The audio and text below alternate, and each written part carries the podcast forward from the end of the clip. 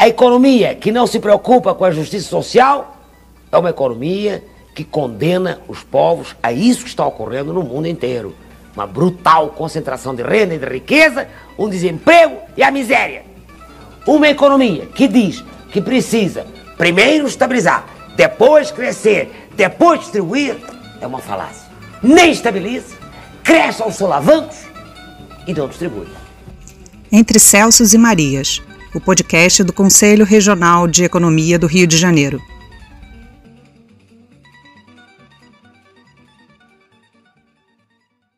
Bom dia, boa tarde, boa noite. Estamos aqui para mais um episódio do podcast do Conselho Regional de Economia do Rio de Janeiro, entre Celsos e Marias. No episódio de hoje, estamos com a professora do Instituto de Economia da FRJ, Esther Dueck. Ela trabalhou no Ministério do Planejamento como chefe da assessoria econômica e secretária de Orçamento Federal no período de 2011 a 2016. Esther também é uma das organizadoras do livro Economia Pós-Pandemia, que trata dos impactos da austeridade no nosso Brasilzão. Enfim, Esther, antes de eu é, iniciar a nossa conversa, queria que você fizesse uma breve autoapresentação, assim, explicasse para o nosso querido ouvinte quem é você, o que, que você faz, o que, que você pensa, para gente, para o povo te conhecer. Tá ótimo. Obrigada, Gustavo. é um prazer estar aqui com vocês no, nesse podcast. A gente já estava tentando há um tempo, né, marcar, mas aí esse ano doido, né, ano passado, esse ano a gente com o calendário da universidade tudo ficou mais difícil.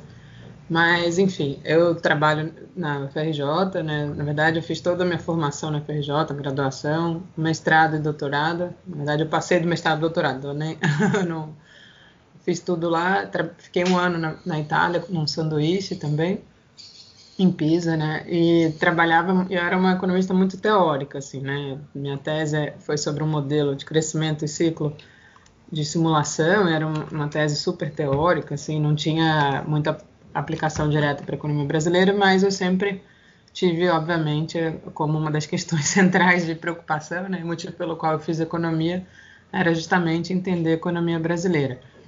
E nesse período que eu fui para o governo, na verdade, minha agenda de pesquisa acabou mudando bastante, né? Eu tive uma experiência, já trabalhava um pouco com questões mais macroestruturais, né? No, também no grupo de de indústria do, do IE, né, de indústria e competitividade, com Davi Cooper, com Fábio Freitas. Então já tinha um trabalho mais empírico nesse período, mas ainda era muito macroestrutural, né, uma coisa mais de não tanto de conjuntura. E aí quando eu fui para o governo, acabou que a minha agenda passou a ser conjuntura, né, e conjuntura diária, né, não é nem é, e justamente na assessoria econômica a gente tinha, enfim, trabalhava com várias coisas, mas uma das questões era justamente acompanhar a conjuntura e isso acabou sendo uma experiência incrível, né, de conhecimento da economia por dentro, né? Até eu lembro que meu pai, que é engenheiro, ele falou assim: "Ah, você vai ter uma experiência de conhecer a economia como na prática", né? Eu falei: "Ah, pai, isso não existe na é engenharia. Engenharia tem teórica e prática. Economia, a gente, eu estou estudando é meio prático, meio teórico". E realmente eu vi que a economia é na prática, né? Então eu achei muito, foi uma experiência super interessante. E aí depois na, na Secretaria de Orçamento, eu ainda fiquei com mais foco na parte fiscal, né?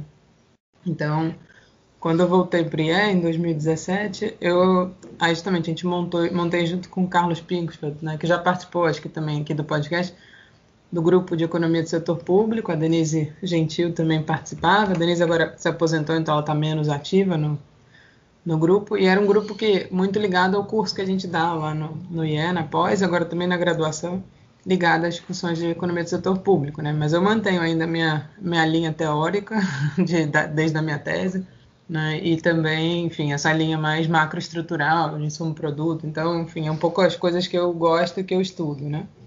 Excelente. Já que você falou de conjuntura, Esther, é, você também discute bastante a questão da austeridade, tem bastante trabalho críticos à EC 95, a PEC do teto dos gastos. E agora a gente está nessa discussão conjuntural também da autonomia do Banco Central, da conta em dólar. O que você acha disso tudo, essa nossa jabuticaba constitucional? Aí podemos falar também da de outros constrangimentos fiscais, como a regra de ouro, lei de responsabilidade fiscal, agora autonomia do Banco Central, conta em dólar. O que, que você conta para a gente sobre essas coisas todas? Não, então, acho que é bom, é, foi interessante a pergunta conjunta, né? Porque, de fato, está tudo ligado na minha visão, né? A gente, infelizmente, está vivendo um período muito de destruição institucional no Brasil. Né, de, isso já vem, né, na minha opinião, desde 2016. Né? Você teve, claro, políticas econômicas ruins mesmo antes. 2015 é um ano, na minha opinião, eu estava no governo, né, então não estou tirando o corpo fora aqui, mas eu, eu, acho que foi um ano de uma política econômica bastante equivocada. Mas era uma política econômica equivocada que poderia ser revertida, né? Mas a partir de 2016, justamente, a emenda constitucional 95 ela é um marco disso, né? Mas não só, teve a reforma trabalhista também naquele ano, né? A gente percebe que começa a haver uma, uma tentativa de um desmonte institucional mesmo, assim, dos instrumentos de desenvolvimento, né? E o governo, de forma deliberada, abrindo mão de seus instrumentos de desenvolvimento. Então, se a gente pensar, a emenda constitucional 95, ela é uma amarra na capacidade do governo de atuar total, né? Ela impede o governo de atuar e, ao contrário, ela põe como uma lógica um corte de gastos sucessivos, como a gente vem vendo, vem, é, vem acontecendo né, desde 2017 de forma sistemática. Da mesma forma, a própria reforma trabalhista é uma destruição do nosso mercado de trabalho, né, da, do mercado de trabalho protegido. É óbvio que no Brasil a gente tinha problemas no mercado de trabalho que precisavam ser resolvidos, com um grande número de, de informais, mas o ideal era você puxar os informais para a formalidade e não fazer o que se fez, que é aproximar os formais dos informais, né? Ou seja, deixar todo mundo num sistema mais precário de mercado de trabalho. E se a gente pensar a autonomia do Banco Central, nada mais do que mais uma destruição institucional. Né? Por mais que essa autonomia do, que está sendo aprovada agora ela tenha algumas nuances, né? não seja uma autonomia plena, mas é claro que a gente sabe que o, esse projeto é um projeto de entregar de forma muito explícita o Banco Central ao mercado financeiro. Né? E a gente, as pessoas esquecem né, que o Banco Central, ele, além de ser o banco do governo, né, e ser também o banco dos bancos, ele é o banco dos bancos, né, então ele cuida do, e ele é o regulador do sistema financeiro. E no fundo o que você está fazendo é entregar ao regulador, né, o próprio, o, entregar para os próprios regulados o, o instrumento de regulação. Então, realmente, assim, é uma. E você perde, obviamente, mecanismos de política econômica, né? Você perde, de alguma forma, flexibilidade na definição da própria política monetária, que no Brasil já não era muita, pelo próprio sistema de metas inflacionárias, e por uma certa autonomia na decisão de taxa de juros, né? Mas que, obviamente, o Banco Central ainda era mais ligado, tinha uma resposta mais política à decisão que o governo tomava, né? De alguma forma, tinha que caminhar junto. E a conta em dólar, nossa, isso então é. né, a gente teve um período no Brasil que foi quando eu decidi fazer economia, né, que é justamente ali na década de 80, de período de alta inflação, 80 e 90, que era a gente teve no Brasil a possibilidade de uma dolarização como aconteceu em outros países e que foi um fiasco, né, do ponto de vista de abrir mão de, de instrumentos de política econômica. E a gente no Brasil, felizmente, não fez isso. Né? A gente conseguiu manter o, a nossa moeda, né? fortalecer a nossa moeda, e a gente sabe que isso nos dá uma autonomia em relação à, à capacidade política econômica muito grande. A possibilidade de conta em dólar, que no fundo é um processo de, obviamente, não é uma mudança da moeda principal, mas você começa a ter uma perda de função da sua moeda, né? E aí você vai abrindo mão disso e vai gerando problema, um aumento da possibilidade de ataques especulativos, aumenta a possibilidade de risco cambial, né? E você vai abrindo mão então de instrumentos de política econômica. Então, assim, eu acho que todo esse pacote ele faz parte de um pacote que é enorme, né? Eu tenho escrito bastante sobre isso de desmonte institucional e numa onda assim que é ultraliberal, né, de, de, de, reduzindo a capacidade do Estado de atuar na economia em favor da, da, da, população como um todo, né, e tornando cada vez mais um país que, que só favorece uma minoria, né, uma minoria bem minoria mesmo, menos de 1% da população. Né, então, acho isso bastante grave e, enfim, acho que a gente pode até conversar mais sobre isso, né, ter mais detalhes sobre essas questões. Não, então vamos logo, Esté, avança nos detalhes que você gostaria de comentar sobre isso. Não, acho que até eu vou começar até pelo teto de gastos, né? Que eu acho que isso é uma coisa, enfim, justamente eu tenho me dedicado muito a estudar os impactos da, do teto de gastos. Né? Na verdade, esse livro né, que você participou, você também participou do outro que a gente organizou, né, que foi em 2018, que chamava Economia para Poucos. Né? E a gente, justamente, aquele lá, a gente tava, era um livro ainda meio de prospecção, né? tentando imaginar o que ia acontecer com o teto de gastos. A gente já estava a gente começou o livro, você lembra, né? Foi no início de 2018, então tinha um ano só de vigência do teto. E a gente chamou um time bacana, né, de autores, de, de pessoas especializadas em diversas áreas, para justamente fazer uma avaliação do que seria o impacto dessa medida. E a gente já tinha um diagnóstico desde de 2016, foi o ano que foi discutida a emenda, né, é, de que seria bastante desastroso do ponto de vista macroeconômico, a gente não tinha a menor dúvida, né? Então, Assim, no, em 2016, quando a gente é, teve um, na CEP, né, que é a Sociedade de Economia Política, o GT de macro, a gente discutiu bastante os impactos, né, e isso lançou um documento na época que chamava é, austeri, é, como é que era? Austeridade, retrocesso, é, austeridade e retrocesso. e esse documento a gente mostrava os efeitos macroeconômicos, né, mostrando que o teto de gasto era uma medida super recessiva, né, então ele geraria uma tendência ao governo puxar a economia para baixo de forma sistemática, né? e acho que a gente não errou nisso, não é à que a economia brasileira, depois de dois anos de queda, né, 2015 e 2016, cresceu pifiamente, né, 17, 18, 19, e infelizmente ano passado a gente teve essa todo o caos econômico provocado pela pandemia, mas também mais ainda por uma gestão bastante equivocada do, da, da própria pandemia no Brasil, né? Mas o. E a gente mostrava que, do ponto de vista macroeconômico, isso geraria uma tendência a um desemprego alto, que foi o que manteve, né? Geraria uma tendência à recessão, com uma economia que crescesse pouco, e uma tendência ao aumento da desigualdade, por todos os efeitos que aconteceriam em diversas áreas. E aí, em 2018, no livro, a gente justamente quis mostrar de forma mais clara como é que isso afetaria a vida das pessoas no dia a dia. Né? Então, ali no livro, a gente foi pegando várias áreas para mostrar os efeitos que provavelmente aconteceriam. E uma das áreas que a gente discutiu foi a área da saúde, né? E mostrando que, infelizmente, todos os prognósticos, né, daquele momento, a partir da, das mudanças que houve com a emenda constitucional 95, que não foi só um teto de gastos, foi também mudar os mínimos constitucionais de saúde e educação, que a área de saúde ficaria subfinanciada com efeitos gravíssimos sobre o SUS, né, e, obviamente, sobre a saúde da população inclusive com um diagnóstico de que teria aumento da mortalidade infantil, da mortalidade materna e coisas que infelizmente aconteceram no Brasil. Né? E a gente viu como é que estava o início da pandemia, o SUS super sucateada e como está agora esse ano, né? Porque ano passado você teve uma flexibilização nas regras fiscais, mas esse ano que elas voltaram, o governo está fechando leitos no meio de uma segunda onda de pandemia. Né? Então, infelizmente, as consequências são muito graves. Enfim, e aí a gente discutiu diversas áreas, né, dentre as quais desenvolvimento agrário, né, mostrando que todas essas áreas seriam afetadas.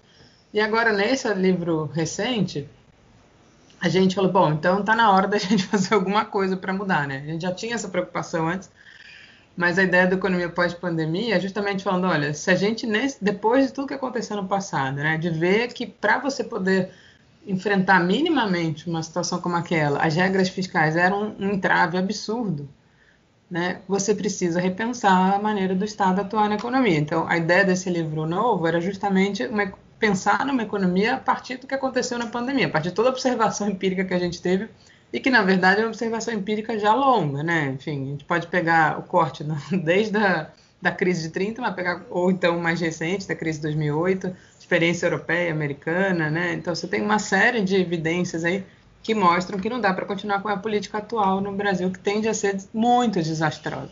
Mas, infelizmente, é uma questão de economia política, né? não é uma questão de política econômica. A política econômica está claramente equivocada, mas ela não muda por uma questão de economia política, né? de quem tem o poder agora de determinar os rumos da economia. Né?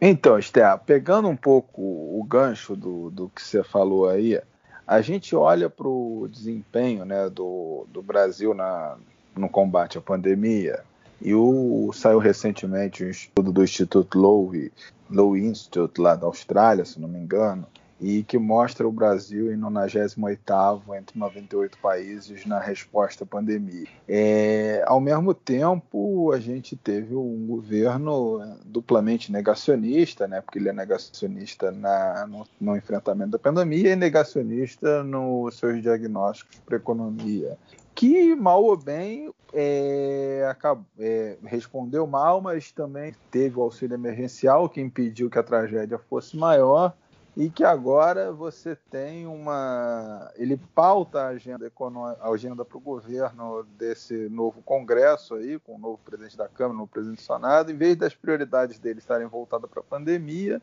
as prioridades que o governo coloca na gente, na agenda, privatização, é reforma administrativa. Inclusive, a reforma administrativa é uma condição que o governo coloca para a volta do auxílio emergencial e alega que o Estado estaria insolvente, que o gasto ano passado foi muito grande, etc. e tal. E aí eu queria que você comentasse essas, essa agenda que o governo está propondo, inclusive diante da situação que a gente se encontra, né? Então, é, acho que é uma tristeza, né? Essa, essa agenda, ver essa coisa das prioridades. Primeiro que era uma lista gigante de prioridades e nenhuma que você pudesse falar, bom, aqui tem uma prioridade relevante para o momento que a, que a gente está vivendo no Brasil. Né? Então, acho que começando pela questão da pandemia, é, eu até escrevi quando teve 100 mil mortes, né, que foi um, marco, né, do ponto de vista de um momento tão triste, que a Carta Capital fez uma edição especial e eles me pediram para escrever um artigo. E eu, tava, eu falei justamente isso, né, dos equívocos na condução da, da pandemia, que envolvia principalmente, é como você falou, um negacionismo econômico e negacionismo sanitário, né?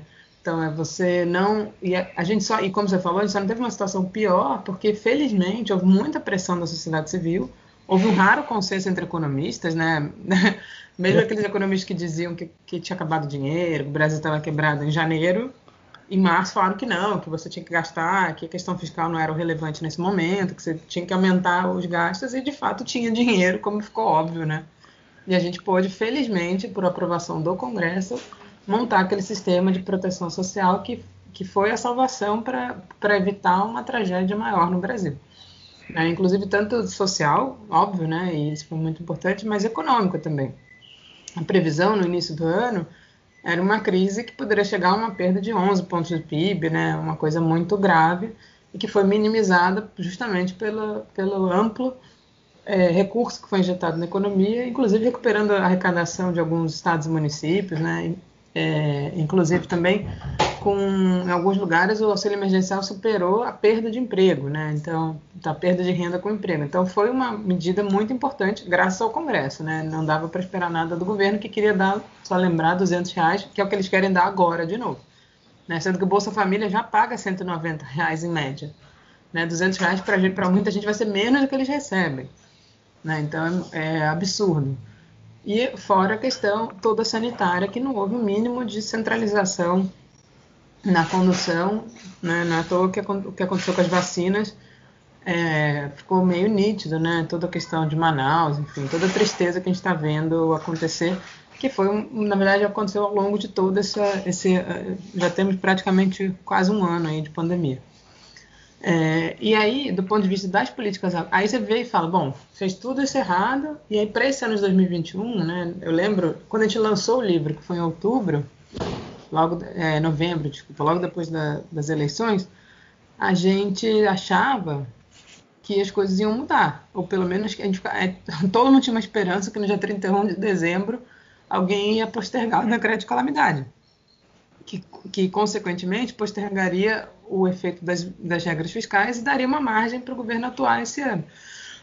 E isso não aconteceu, e aí entra a questão de novo de economia política. Por que não aconteceu? Você estava claro em dezembro que a gente estava numa segunda onda, uma, com uma, provavelmente com uma, né, uma, uma cepa nova do vírus, variante, enfim, não, sou, não sei os termos corretos aí, mas enfim, que era mais, com potencial maior de, de se espalhar, né, uma situação de clara de calamidade né, pública, e ninguém fez nada porque querem impor como moeda de troca uma agenda de manter essa destruição institucional. Né? Então, a reforma administrativa nada mais é do que mais uma agenda de, de, de destruição institucional e atacando justamente, e as, as, pessoas tendem a achar que servidor público é, é uma pessoa que não tem nenhum, né, que é, você está atacando o servidor público, quando na verdade você está atacando a prestação de serviço público. Né? Não é à toa que uma das coisas que o Guedes mais quer é essa redução de 25% da jornada com redução de 25% do salário dos servidores. Parece justo, né? Ah, vou deixar ele 25% menos trabalhando, então ele recebe 25% menos. E aí, só que isso significa 25% menos de serviço para a população. Né? Qual é a maior carreira do Executivo Federal? Educação. Qual é a maior carreira pública, no geral? Saúde, educação e segurança. Então, a gente vai, vai tirar 25% dos médicos, 25% dos professores, técnicos administrativos, enfermeiros e policiais, deixar eles trabalhando 25% menos. Quem vai sofrer com isso? É claro que a pessoa, porque vai perder o salário, sofre, mas sofre muito mais quem não vai ter o serviço. Então, a maneira como essa discussão no Brasil está feita é absurda Assim, não, e é isso, não é à toa que a gente foi o país que lidou pior e tende a ser o país que vai lidar pior esse ano. Né? Os, é, se a gente olhar, é, mesmo Estados Unidos, China, estão com uma, uma perspectiva de crescimento para esse ano que vai super. A China nem caiu ano passado, né? Mas vai rapidamente recuperar a perda do ano passado. A gente tende a ter um, uma queda já nesse primeiro trimestre, assim, é uma tristeza depois de uma queda de cinco pontos num país que já tinha caído oito pontos quase, estava recuperando de um em um cai 5, a gente vai, vai cair de novo esse ano. É uma tristeza e é puramente uma questão de economia política para passar uma agenda ultraliberal de desmonte institucional né, e usando como barganha a, a, fome da população, a miséria da população. Falar para eu te dar um. deixar de fazer as pessoas passarem fome, então você aprova essa agenda de destruição aqui, né? Acho que é muito, muito grave. Então, já que você falou que é uma questão de economia política, eu vou resgatar o, o poeta favorito da esquerda mundial, o Bertolt Brecht, e te perguntar é como ele fazia para perguntar a cada ideia serve a quem? A quem serve essa ideia da austeridade? A quem serve essa agenda econômica que o governo está propondo? Porque tem que servir alguém, alguém tem que ter interesse. Quem é? Então, Essa é uma boa pergunta e, obviamente, né, é, tem alguém que se beneficia disso, né, não é à toa.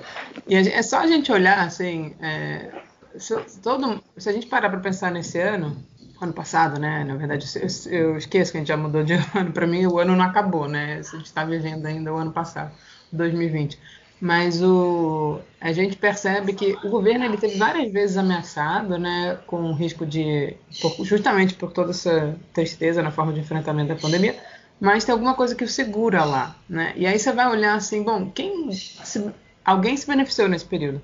E isso dá para ver em balanços, né? você olha a própria maneira como é, a bolsa se recuperou no ano passado, né, de forma muito acelerada. A gente, te, é, a gente teve uma discussão sobre se a taxa de juros baixa é, um, é, uma coisa prejudicial ao setor financeiro, né? E a minha opinião é de que não. O setor financeiro ele conseguiu, a partir de uma taxa de juros baixa, fazer uma especulação em outro mercado, porque ele, a taxa de claro que uma taxa de juros alta facilita grande parte dos financistas brasileiros, porque você ganha uma coisa sem precisar fazer nada. Mas, por outro lado, com a taxa de juros baixa, você migra para outro mercado e precisa especular em outro mercado para continuar ganhando dinheiro. Isso aconteceu. A Bolsa Brasileira ela se recuperou super rápido, né? muito mais rápido que qualquer recuperação econômica que a gente tenha visto. Né? E é claro que você vai fazendo medidas de regulamentação, e é, o caso do autonomia do Banco Central é isso, você entrega para o regulado o sistema de regulação.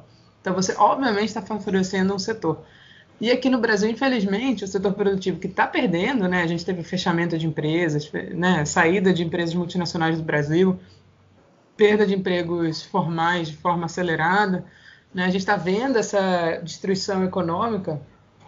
Eu até vi agora um meme, que, não é nem um meme, é um comentário de Twitter que eu achei muito bom, que é falando que o, que o Guedes comentou assim, ah, não, deu, não ter o auxílio emergencial vai fomentar o empreendedorismo no Brasil. Aí alguém falou assim, ah, empreendedorismo do bolo de pote, do, do Uber, né? Isso é empreendedorismo, que é empreendedorismo da precarização do trabalho por meio de você ter que fazer qualquer coisa para poder se virar. Né? Enquanto, então, toda a população, 99, e é isso que a gente fala, né? 99% da população perde, mas você tem aquele 1%, ou, ou na verdade menos que 1%, né? 0, alguma coisa por cento, essa que ganha. E não é à toa que você teve relatórios da Oxford mostrando que os bilionários ganharam mais, ficaram mais bilionários no período da pandemia. Né? Você teve setores, poucos setores que, que ganharam, e no Brasil, infelizmente, como eu falei, o setor produtivo não reage porque ele é totalmente financiarizado também, então ele não está muito preocupado com a perda, né? Acho que teve um ontem, hoje, um representante do setor de alumínio, se eu não sei, ele saiu meio que chutando o balde, falando que era absurdo que o, o você não tinha uma reação da, da indústria brasileira ao desmonte que está acontecendo, né? Mas isso, são casos raros de você ver e ao contrário, e isso, e isso sustenta o governo, inclusive, né? Porque essa agenda ela tem um interesse e, e para mim, esse governo, desde o início, teve isso, né? Ele tinha uma agenda de costumes horrorosas, né? E entrega uma agenda liberal para manter sua sustentação política. E é um pouco o que está acontecendo e vai. E tende, infelizmente, a acontecer esse ano de forma bastante acelerada, principalmente depois da, da eleição das duas casas, né? Da, da Câmara e do Senado, que é meio que alinhou, né? Se ano passado a Câmara ainda era algum, de alguma forma, um não, não na agenda liberal, né? Nunca foi mas na de costume, pelo menos era um anteparo, agora nem isso mais a gente vai ter. Então, assim, uma última pergunta, Esther. Assim, pensando do ponto de vista econômico, obviamente que tem questão, algumas questões políticas, você não acha que essa agenda da austeridade, que do jeito que o governo está levando a ferro e fogo, atendendo a esses interesses do mercado, ela não vai promover um, um esgarçamento social que acaba desgastando o próprio governo você acha que o governo sustentaria isso até o fim? Ou o Guedes tem um, um tempo ali que vai, vai acabar sobrevoado? Então, eu tenho uma sensação de que eles vão fazer algum tipo de gambiarra. Né? Então, é um pouco isso que ele está fazendo. Ele quer uma, ele quer um, aprovar medidas mais institucionais, estruturantes, né, de desmonte, as, as reformas estruturais que ele chama, que são deformas estruturais, e aí, por outro lado, ele, aí ele aceita abrir mão um pouco no curto prazo de, de dar algum tipo de alento para a população. Mas ele quer fazer isso depois de aprovar a reforma. Né? Então, assim, é, um, é, um, é uma coisa muito perversa e, obviamente, o governo ainda tem mais um ano aí né, para poder se, minimamente se recuperar. Eu tinha uma tese, até antes, pré-Covid, claro, de que para o governo era muito interessante a agenda da austeridade, dessa forma que eles administravam, que é mantendo a economia crescendo 1%. Porque para uma população que teve um aumento do desemprego muito forte né, em 2015 e 2016, e começa a ver recuperação do emprego lenta, mas tendo uma recuperação, a economia crescendo 1%, 1,5%, é ótimo para eles, porque a economia estava mais ou menos, não gerava nenhuma pressão no mercado de trabalho, não gerava nenhum poder de barganha maior, mas pelo menos também não era, parecia, para dar uma sensação de estar melhor. Com a crise, de fato, isso muda. Né? E o governo vai ter que entregar alguma coisa, porque, o caso contrário, a tendência é justamente esse desgastamento social muito grande. Mas para mim vai ser uma, uma, coisa meio gambiarra, né? bem paliativa, em troca de uma mudança estrutural que compromete o próximo, o para frente. Né? Um pouco o que o Temer fez. O Temer ele se deu uma, uma, uma certa, né, um fisiologismo, a gente chamava um fisiologismo, um keynesianismo fisiológico, né?